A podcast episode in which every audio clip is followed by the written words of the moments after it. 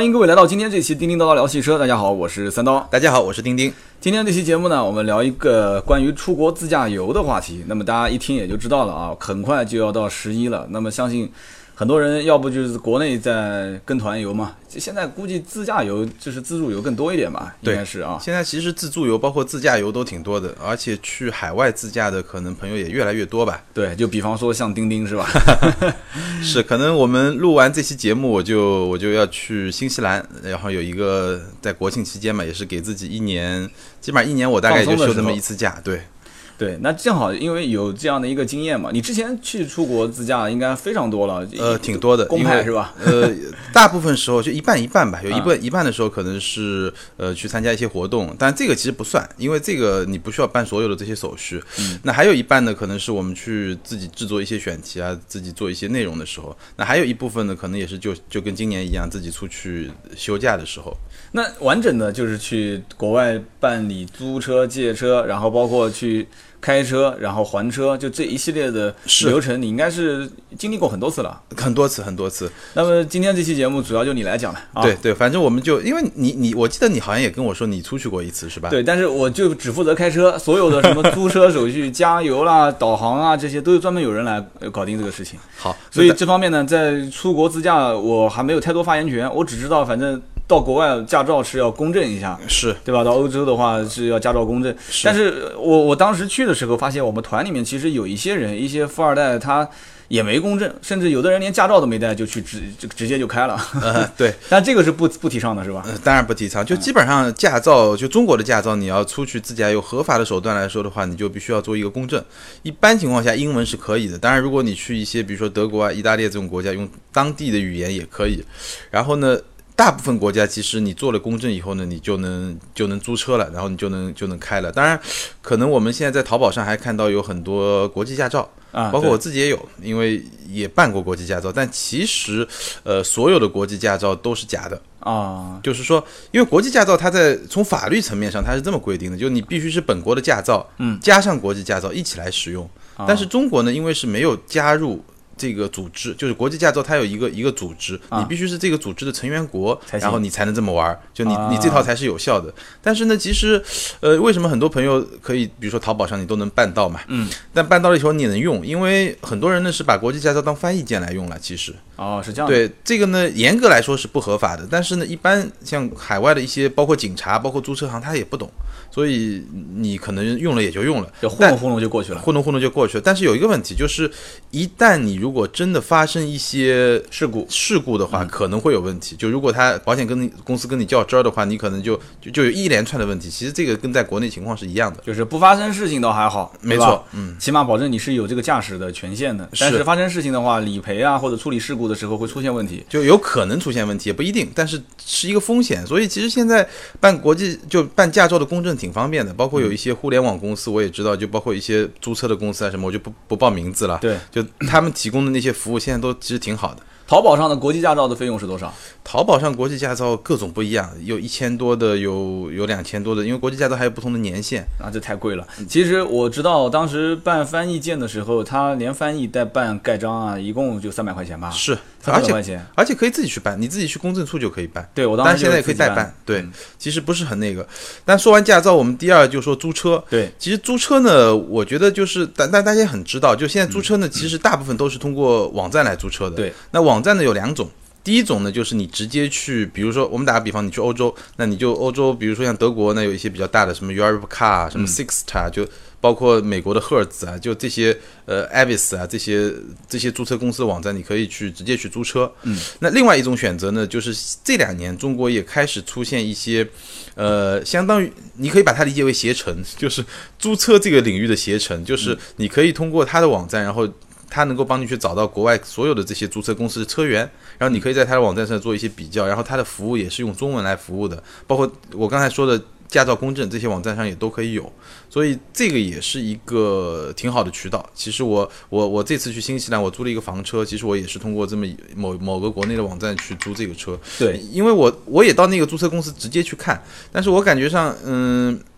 国内的就中文的这些网站还是有一些它的优势的地方在里面。比如说，我们知道，我待会儿也会讲到讲保险的时候，就是国外的保险都是有一些不计免赔险，嗯。其实跟我们国内买保险其实是一样，买车险是一样的。但是呢，呃，你如果中中文的网站呢，它会再给你，比如说一个特别的旅游保险产品，专门把这个不计免赔险也帮你再赔进去。那你你你在海外，你在国外的注册公司也可以直接去买那个保险，但那个会比较贵，中国的那个会比较便宜，而且毕竟是中文的沟通嘛，可能会稍微好一点。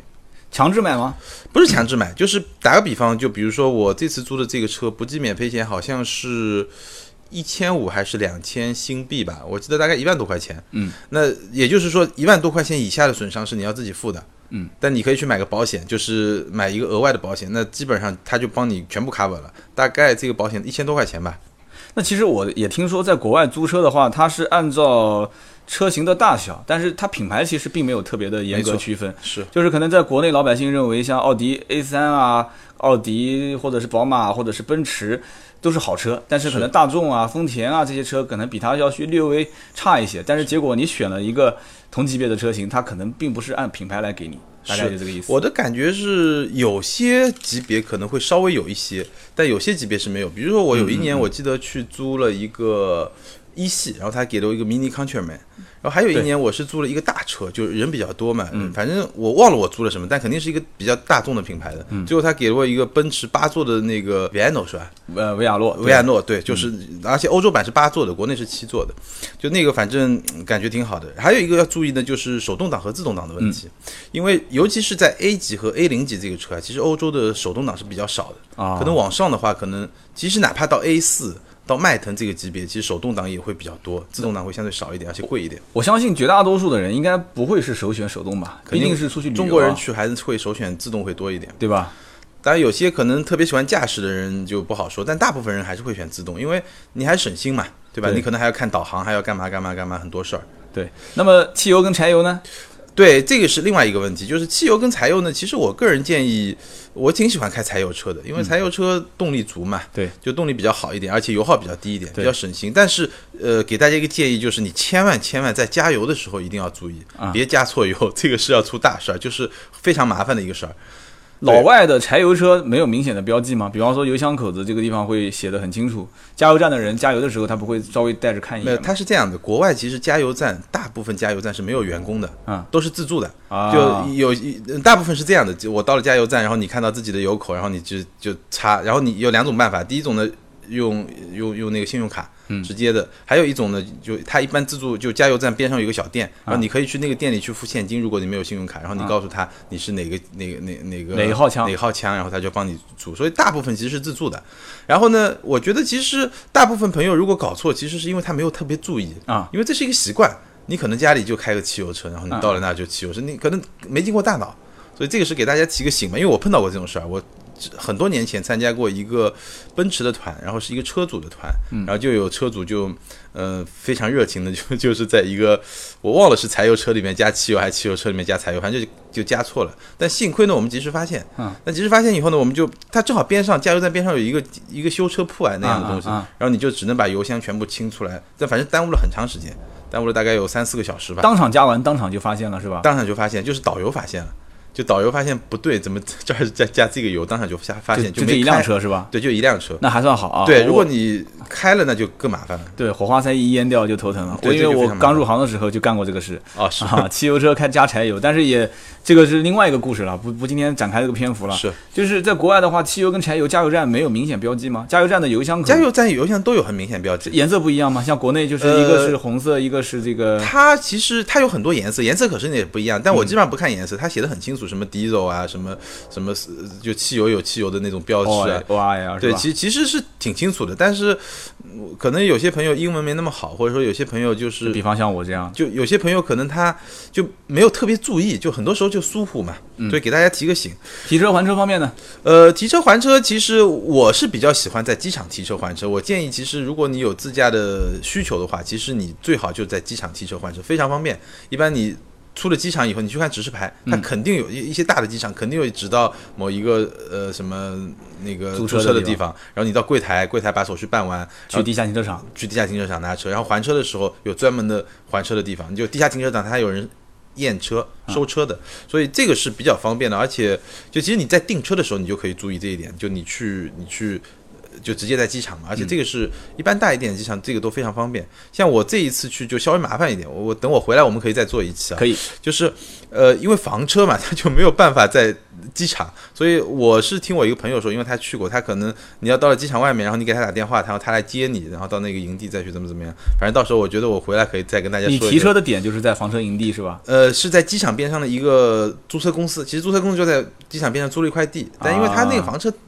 体积比较大嘛，它肯定进不了机场的那个停车场，有可能我估对计，是。！这一次钉钉租一辆带床的房车，这个一路上真的是很嗨啊对对对， 然后就？呢，对，然后呢，我们再讲一讲，就是除了呃对租车还车，然后你提车的时候呢，一般他会需要你肯定需要一张信用卡，对就你本人的信用卡。然后呢，他不接受押金，就必须用信用卡做抵押。对，这也是我想问的。国外像国内的银联卡，国外是不给用的吧？现在呃，很多大地部方分不行，就你必须为国内啥嗯你有两个办法，你要么就是用双卡，就比如说像什么银联带 Visa Visa 卡、银联带 Visa、银联带那个 Mastercard Master 这嗯这种这种会多一点。银联也不是说绝对不能用，但比较少。嗯我不知道这两年。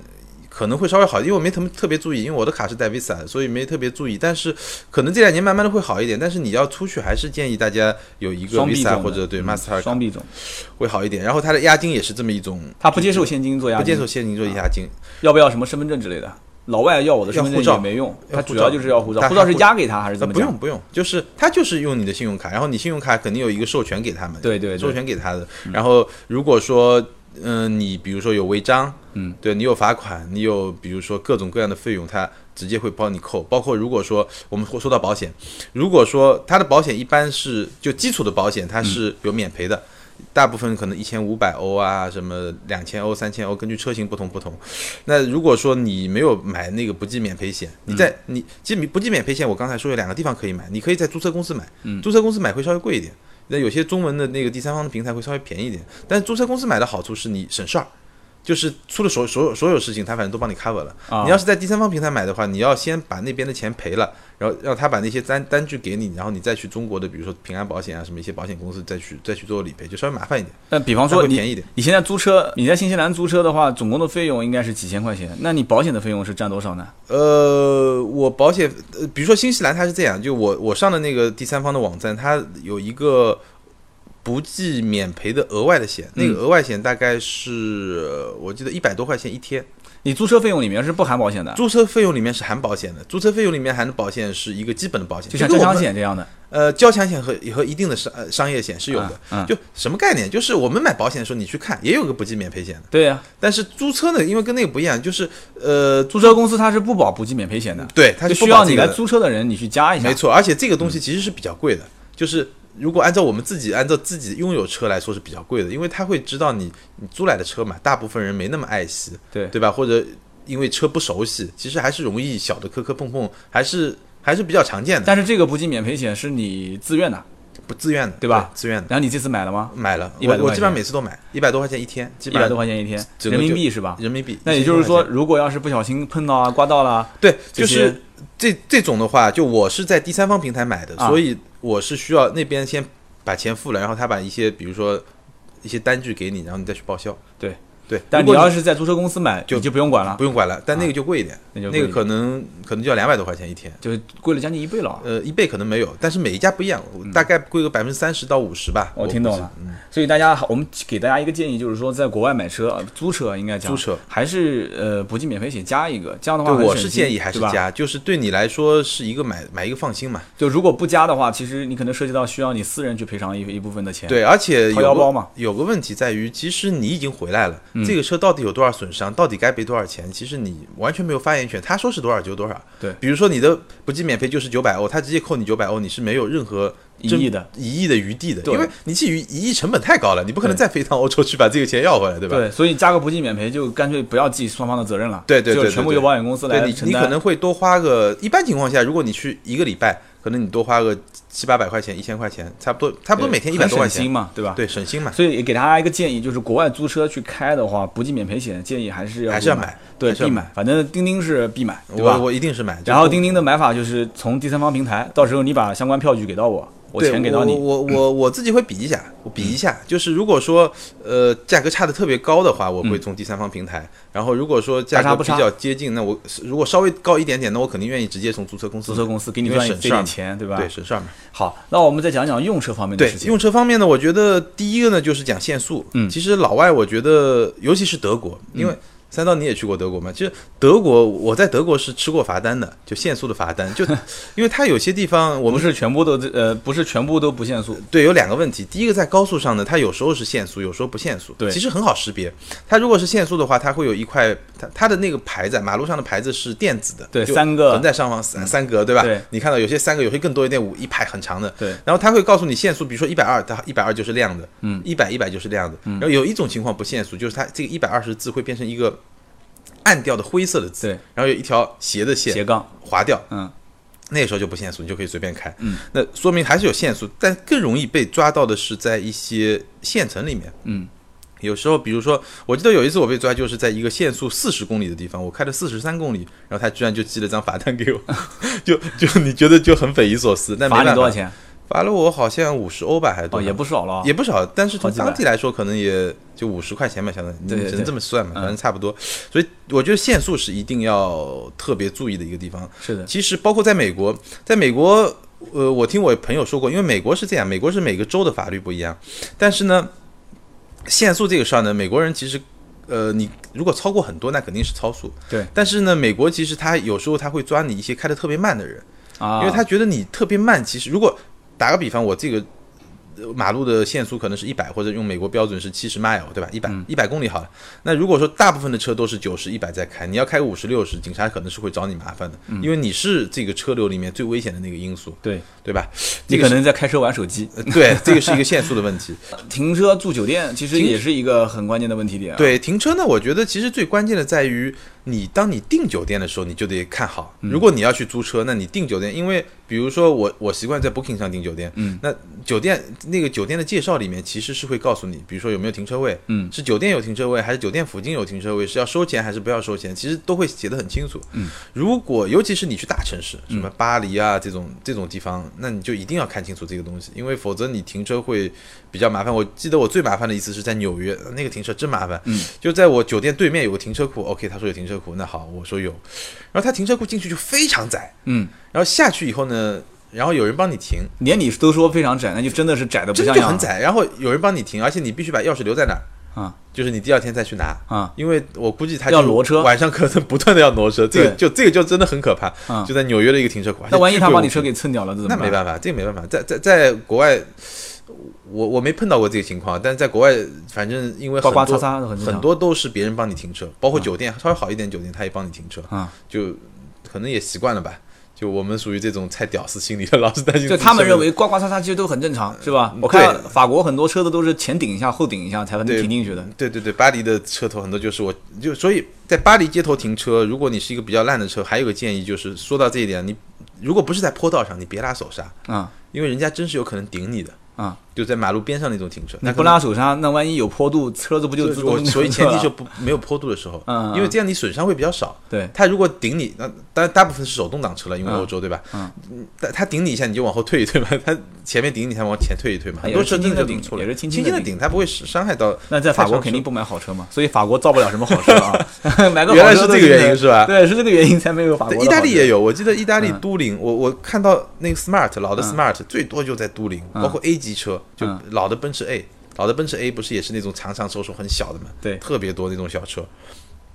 那整体来讲，其实在国外开车有很多习惯跟国内还是不一样的。还是不一样。包括还有一个问题，我想问，就是左舵跟右舵，呃，左舵跟右舵，其实我觉得大部分国家是左舵，嗯，但是呢，呃，英联邦国家除了美国，嗯，就有很多右舵的，比如说英国啊，包括我这次要去的新西兰啊、澳大利亚，还有日本，嗯，还有香港，嗯，对吧？呃这个都是都是右舵。当然，像日本我们是不能开车的，嗯，好像为什么呢？好像大陆的就它法律比较严格，大陆的驾照基本上日本人是不能开车的，就你要考日本本国驾照才对，行你，就特别麻烦。反正就基本上你要是游客，你就别想这事儿了。就公证了也不能在日本也开不，行，就因为这个是每啊个国家法律不一样。然后右舵呢，其实是需要一段时间适应的。然后我我是在英国开过，英国开过车，在新加坡开过车。然后这个事儿呢，确实确实需要需要一些时间适应。包嗯括我在新加坡还、还大概也差不多十年前也遇到过一个很惨痛的教 育训，就是这个跟右斗有一定的关系。就我们当时还是试了一款挺高端的跑车，嗯嗯然后呢，嗯，他就是给你设定一个目的地，大家就就大家就自己开嘛。然后开呢，反正大家都开挺快的，因为你是一跑车嘛。然后新加坡让人非常诧异的，它新加坡我们知道就一个城市嘛，对但它城市高架的交通状况极好，极好是什么概念？就极好在于就是你你平时开七八十，你有时候都觉得慢，你你知道吧？ 就就极好，然后大家就开挺快的，然后呢，可能有一些连续的变道啊什么的，然后就一个警察就盯上我了，然后那我就乖乖的停车呗，嗯对吧？然后呢，他看看是外国人，然后就边上有个陪嫁，然后他就跟他是个新加坡人嘛，一个陪嫁，嗯然后就跟他交流了半天，然后就反正虚心道歉嘛，然后嗯就是，然后他说鲁莽驾驶，就我觉得他可能是指你就是变道变得太。太频繁太快、呃，是不是没打灯啊？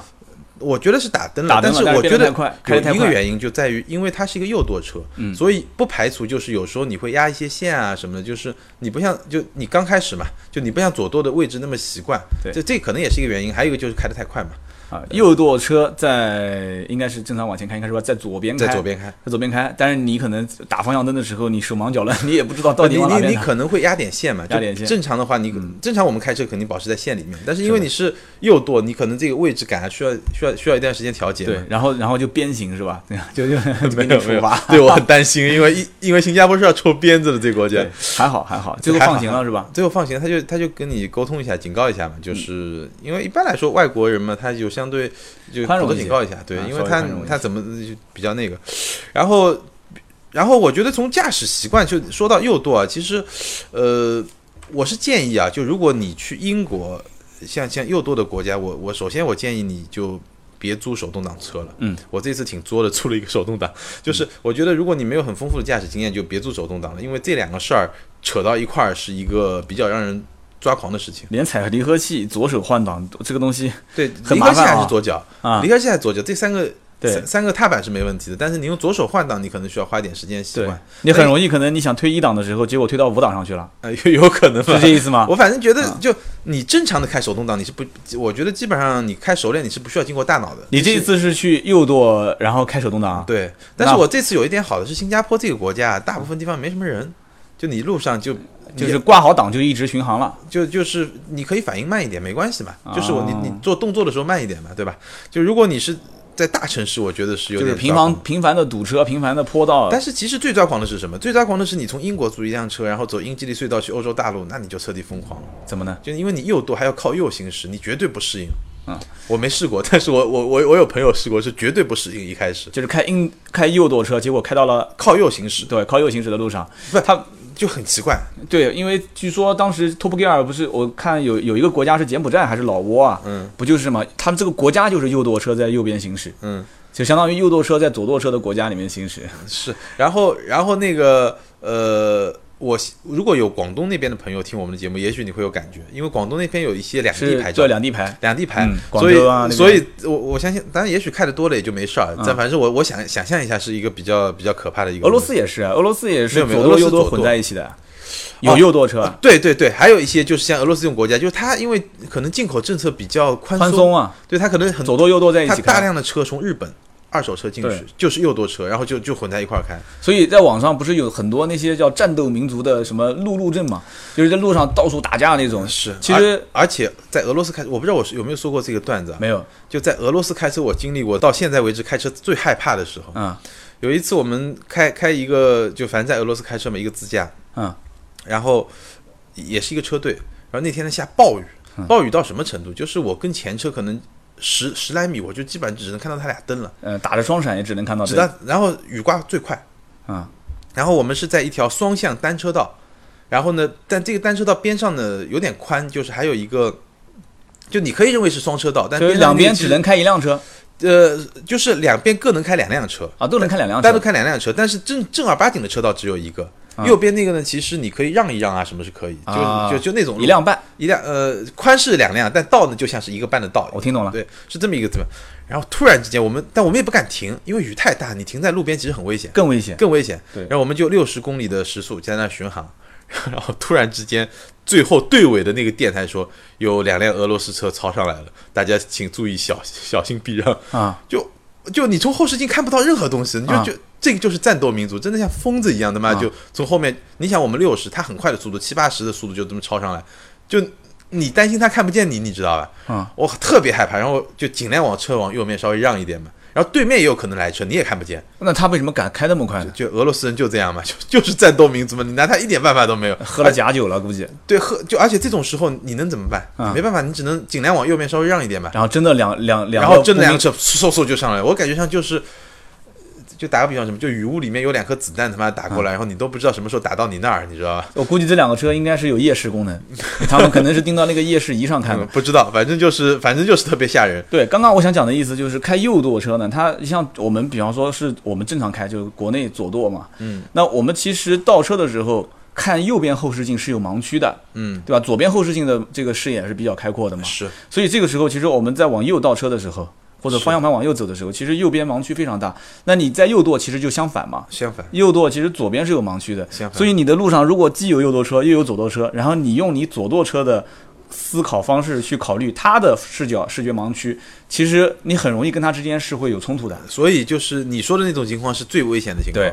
对啊，我们就比如说你去一个标准的右舵国家，对都是右舵车，对对其实对，还好，对，其实还好，大家都是一样的习惯嘛，无对，非大就家是都一你样可能习像个惯只会新，反一反嘛。对，可能你就是是像个新手一样，在路上对开慢一点，人家也能接受，对吧？然后其实不同国家的你那个，我觉得驾驶，我们刚才说了俄罗斯，嗯，然后我觉得还有一个挺惊心动魄，就在英国，嗯，英国呢就没什么，就首先它就是右舵，第二它就开得特别快，嗯，就那种小路，就是两边很窄的，就是就能来回过车，边上可能就空个三四十公分那种小路，对对那种大货车它就可以开的，真的可以开得很快，就因为这是路权问题嘛，对就是就他你会觉得我对我国民素质特别高，然后不会有人违章嘛。是，所以你但但但你还我觉得还是挺紧张的，就是确实有点紧张，对，因为我哥在香港待了很多年，当时他也是这么讲，就是香港在市区，嗯那车子都速度非常快的是过路口，因为他知道中间应该是不会有对，英国有的违章的。比如说香港的驾校，他们告诉驾驶员，你看到一条黄线，嗯，你就把它想象成一道一堵墙一，堵墙啊你随时任何时候你都不可能去撞它的。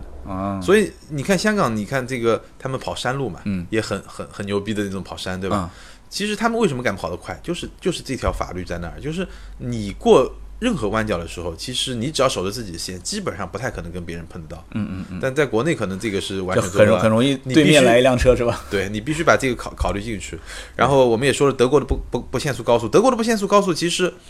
呃，挺有意思。如果大家有兴趣去开，我觉得还是值得一开的。而且这个不限速高速，其实我觉得对德国整个汽车工业的意义很大。对，我就是因为有了这条公路，所以为什么我们说德国车你会觉得底盘特别稳？嗯，对啊，比较沉稳的那种风格，因为有这条公路。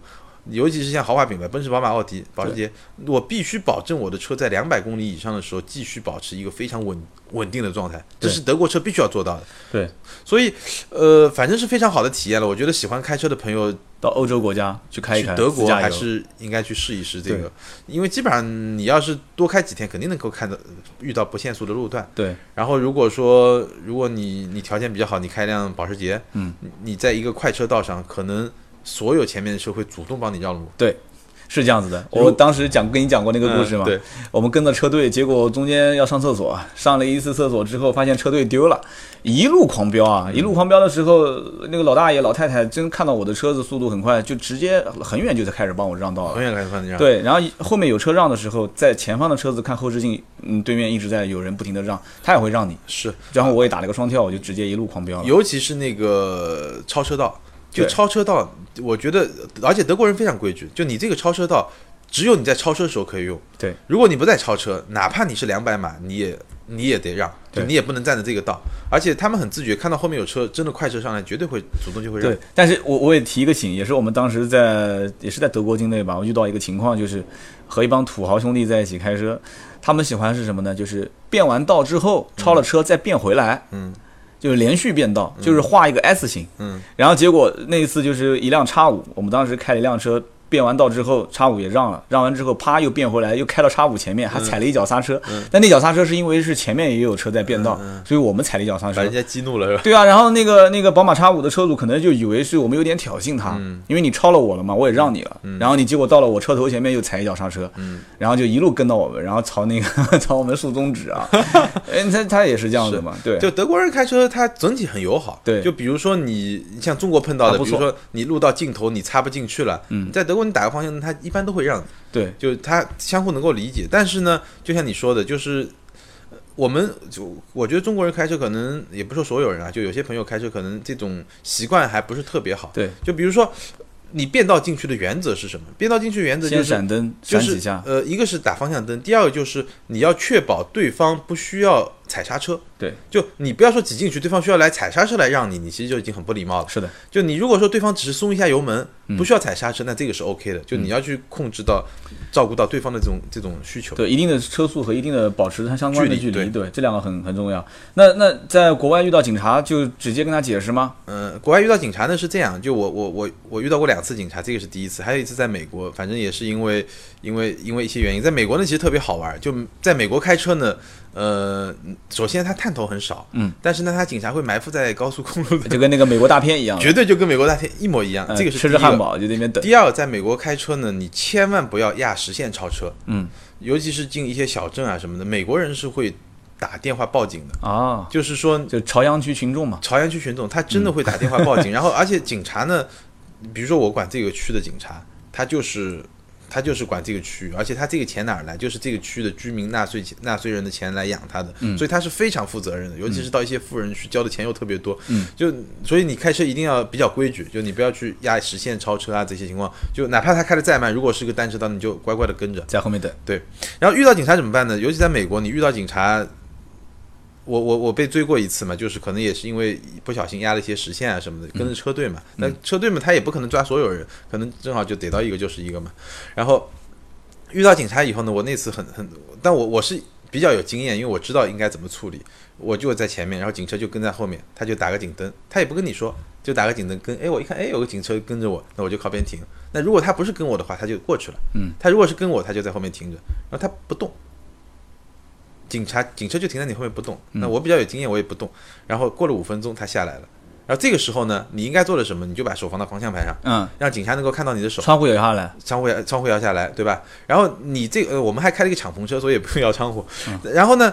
警察上来的时候，你从后视镜看，他手一定是摸着枪的，对，就这么上来。但你你你千万别下车，就我就你遇到警察，尤其在美国遇到警察，千万别下车。你其他国家下呢？车要其出事儿他国家不存在，其他国家可能看不同的国家吧，嗯反正美国是这样的。反正美国是这样，因为美国是允许私人持枪的，对，所以这个时候你就乖乖的，你就把手放到方向盘上，让他能看到你的手，嗯，让他放心。然后他先持着枪过来，然后等到坐到你面前了，看你手放在那儿，一切都正常，OK，他就把手拿出来，然后问你要驾照啊什么，然后反正你们该怎么交流就怎么交流嘛，嗯，就就这个就没问题。罚款了吗？那一次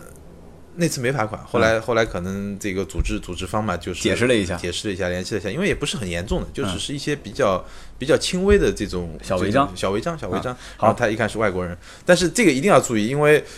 我知道我的朋友圈里面是有人被掏过枪的，就是被顶过脑袋的，你知道吧？嗯嗯嗯就是你因为他很很紧张，很紧张，要下车很，紧张。还有一点就是，警察没让你拿东西的时候，你千万别把手放到你的兜子里。有有些人习惯嘛，我把驾照拿出来，对吧？嗯，你手一往兜里一伸，他就直接把枪就绝对顶到你脑袋上了。对，就各国文化不一因样。为他他因为你是可以持枪的，他怎么知道你不掏掏枪出来打他呢？对吧？如果对你是一个罪犯什么的，对所以就让他看到你的手，然后听他的指挥，对，反正可以持枪的国家，我们就尽量是按照这个规矩来。按照这个规矩。对，如果一定是要小这心个国家严禁禁禁枪的，那对那估计新加还坡好一没这个点。嗯问题，新加坡没这个问题，就没有那么那么那个。对，对，那我们最后就讲一个话题，也三十多分钟了啊。嗯如果我们去自驾游的话，就是怎样去设计它的目的地啊、路线啊，包括选购车型这一块，就是嗯对选择我租车的车对，型。我觉得总的来说呢，就是一个原则，就循序渐进。嗯，第一次去呢，我建议是去一些，首先是秩序比较好的国家，比如说欧洲啊、美国啊，就发达国家。总的来说，你第一次去先去发达国家，我以为你要说去一些能说中文的国家呢，呃，能说中文国家太少了嘛， 倒也是啊。对吧？就你先去一些发达国家，为什么呢？它的好处在于。一切都比较规范。嗯，从租车你可以机场拿车，机场还车，这个就比较规范，对吧？嗯，这个是第一个，就你选择一个目的地。第二，你的路线呢，一开始可以选一些比较常规的路线，就比较，就比如说你是以高速为主，国道为主，就不用说、嗯不要太复杂。不要太复杂，或者不要走那些人迹罕至的地方。嗯，那如果说你是特别有经验，比如说你是在国内开出租车的，开专车开的特别长时间的，对 吧？你自己换胎啊这些东西都没问题，那也没问题，你可以稍微走那个。但是总的来说，第一次呢就简单一点，然后交通规则简单一点，路况简单一点。嗯，然后车型呢，我是觉得，嗯，车型可以讲一简单的讲一讲。车型呢，你首先如果你手动挡开的不是很熟悉，我建议你开自动挡，对因为你你到国外你的你有好多要适应的东西，导航啊这些东西。那第二个呢，就是呃怎么选车啊？我基本上觉得，如果你是两个人的话，那你就选择范围比较自由。对，如果你是四个人的话，你就一定要把行李考虑进去，因为呃很多朋友你可能四个人四个四四个人去了，然后就选了一个四座的车。其实四个人去，如果尤其是那种像欧洲比较长的时间旅行，我觉得基本上你得至少选一个像迈腾旅行这样的车，嗯嗯嗯，否则的话，大后备箱，对大后备箱，其实迈腾旅行也不是很大，迈腾旅行基本上能够，迈腾旅行这个级别的车，你是绝对不可能说四个人每个人放一个很大的箱子，那是肯定不行的，可能只能放两个大箱子，两个小箱子，差不多对这么一个概念。嗯，所以这个也也也也需要考虑进去吧。最后一个呢，我觉得如果你是汽车爱好者的话，我觉得你选车啊，可以。如果我在德国，我会选个德国车；我如果去意大利，我可能就选个意大利车。啊，体验一下当地的车体型。验一下，因为你能感觉到为什么这个国家造出来的车会这样。这个话题我们可以回头再说啊，嗯回头可以可能可以单独聊一个。比如说刚才我们说到，为什么奔驰、宝马、奥迪德国车就特别沉稳，这是跟它高速公路有关系的。对为什么意大利车特别小？你到了罗马你就知道，哇塞，大车怎么开啊，根本就没法 开。对，对，因为当时我我节目里面曾经聊过一次，就是欧洲是以道路的建设来推动汽车产业嘛，是就当时国家就是有这么一个规定我。非常同意这个观点。对，所以今天我们聊了那么多啊，说了出国自驾游的一些注意事项。那我的经验是几乎为零嘛，当当时唯一的一次次唯一一次还是组织对吧？组织上给的安排。那钉钉嘛，这方面是相当有经验了。我们我觉得聊得不过瘾，为什么嗯呢？因为你频繁的有出国的试车的机会，我觉得这个故事特别多。以后其实就嗯我们就可一个以一个聊，对吧？对，我们可以一个一个聊，就是你以一个故事为一个故事的这种，对吧？大家如果觉得合适，我们也可以在节目下方留个言，就是我们把钉钉啊，就是出国的这种好玩的故事全部把它挖掘出来，而且你这故事还是不停的在更新。是对你，你你你，马上过段时间又要去这个新加坡了。新西兰。新西兰，你看我老是记不住新西兰、新加坡、马来西亚这些东南亚国家，估计与我无缘啊。然后你你频繁的还会去很多的一些国家，甚至有的地方你都去了好几次了。是，最近好玩的事情可以说一说。今天聊了那么多关于出国自驾游的注意事项，那希望呢这次十一有机会出去玩的，我能估给计大家租一些车的帮大概已助。啊经租了，但是有很多事儿其实可能能够给大家提个醒吧。对，然后还有一些兄弟估计是，嗯，想去玩，然后要不就是手头可能紧一点，要不就是可能还是有点担心在国外开车是不是很危险啊？还有一些可能是怎么说呢，就是就跟我一样吧，就是还是跟团老实一点算了。 国外开车，我觉得看国家，嗯就比较呃最安全的国家，就像德国啊这种国家，嗯就特别规矩，德国人而且人特别规矩。然后开车比较野的地方，比如说西班牙、啊意大利的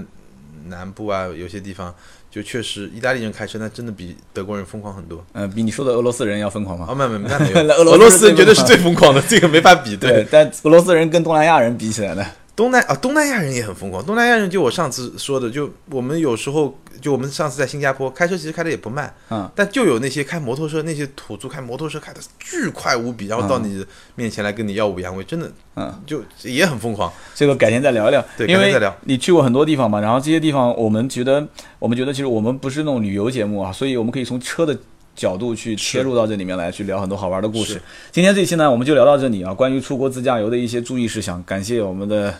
钉钉啊，分享那么 多，但是我估计啊，也只是冰山一角，将来还可以慢慢的聊。还可以慢慢聊，对吧包括用户，我们如果有一些呃听众啊、粉丝啊，觉得有特别好玩的故事，也可以跟我们分享。对对，然后呢，也可以在什么样的地方找到我们呢？很简单，新浪微博，呃，钉我钉是的微名博车是是钉钉，名车志钉钉，对，对我的微博是百车全说三刀，大家可以关注我们两个人的微博，给我们私信。对，好，今天的这一期节目呢就到这里，我们下一期接着聊，拜好拜拜。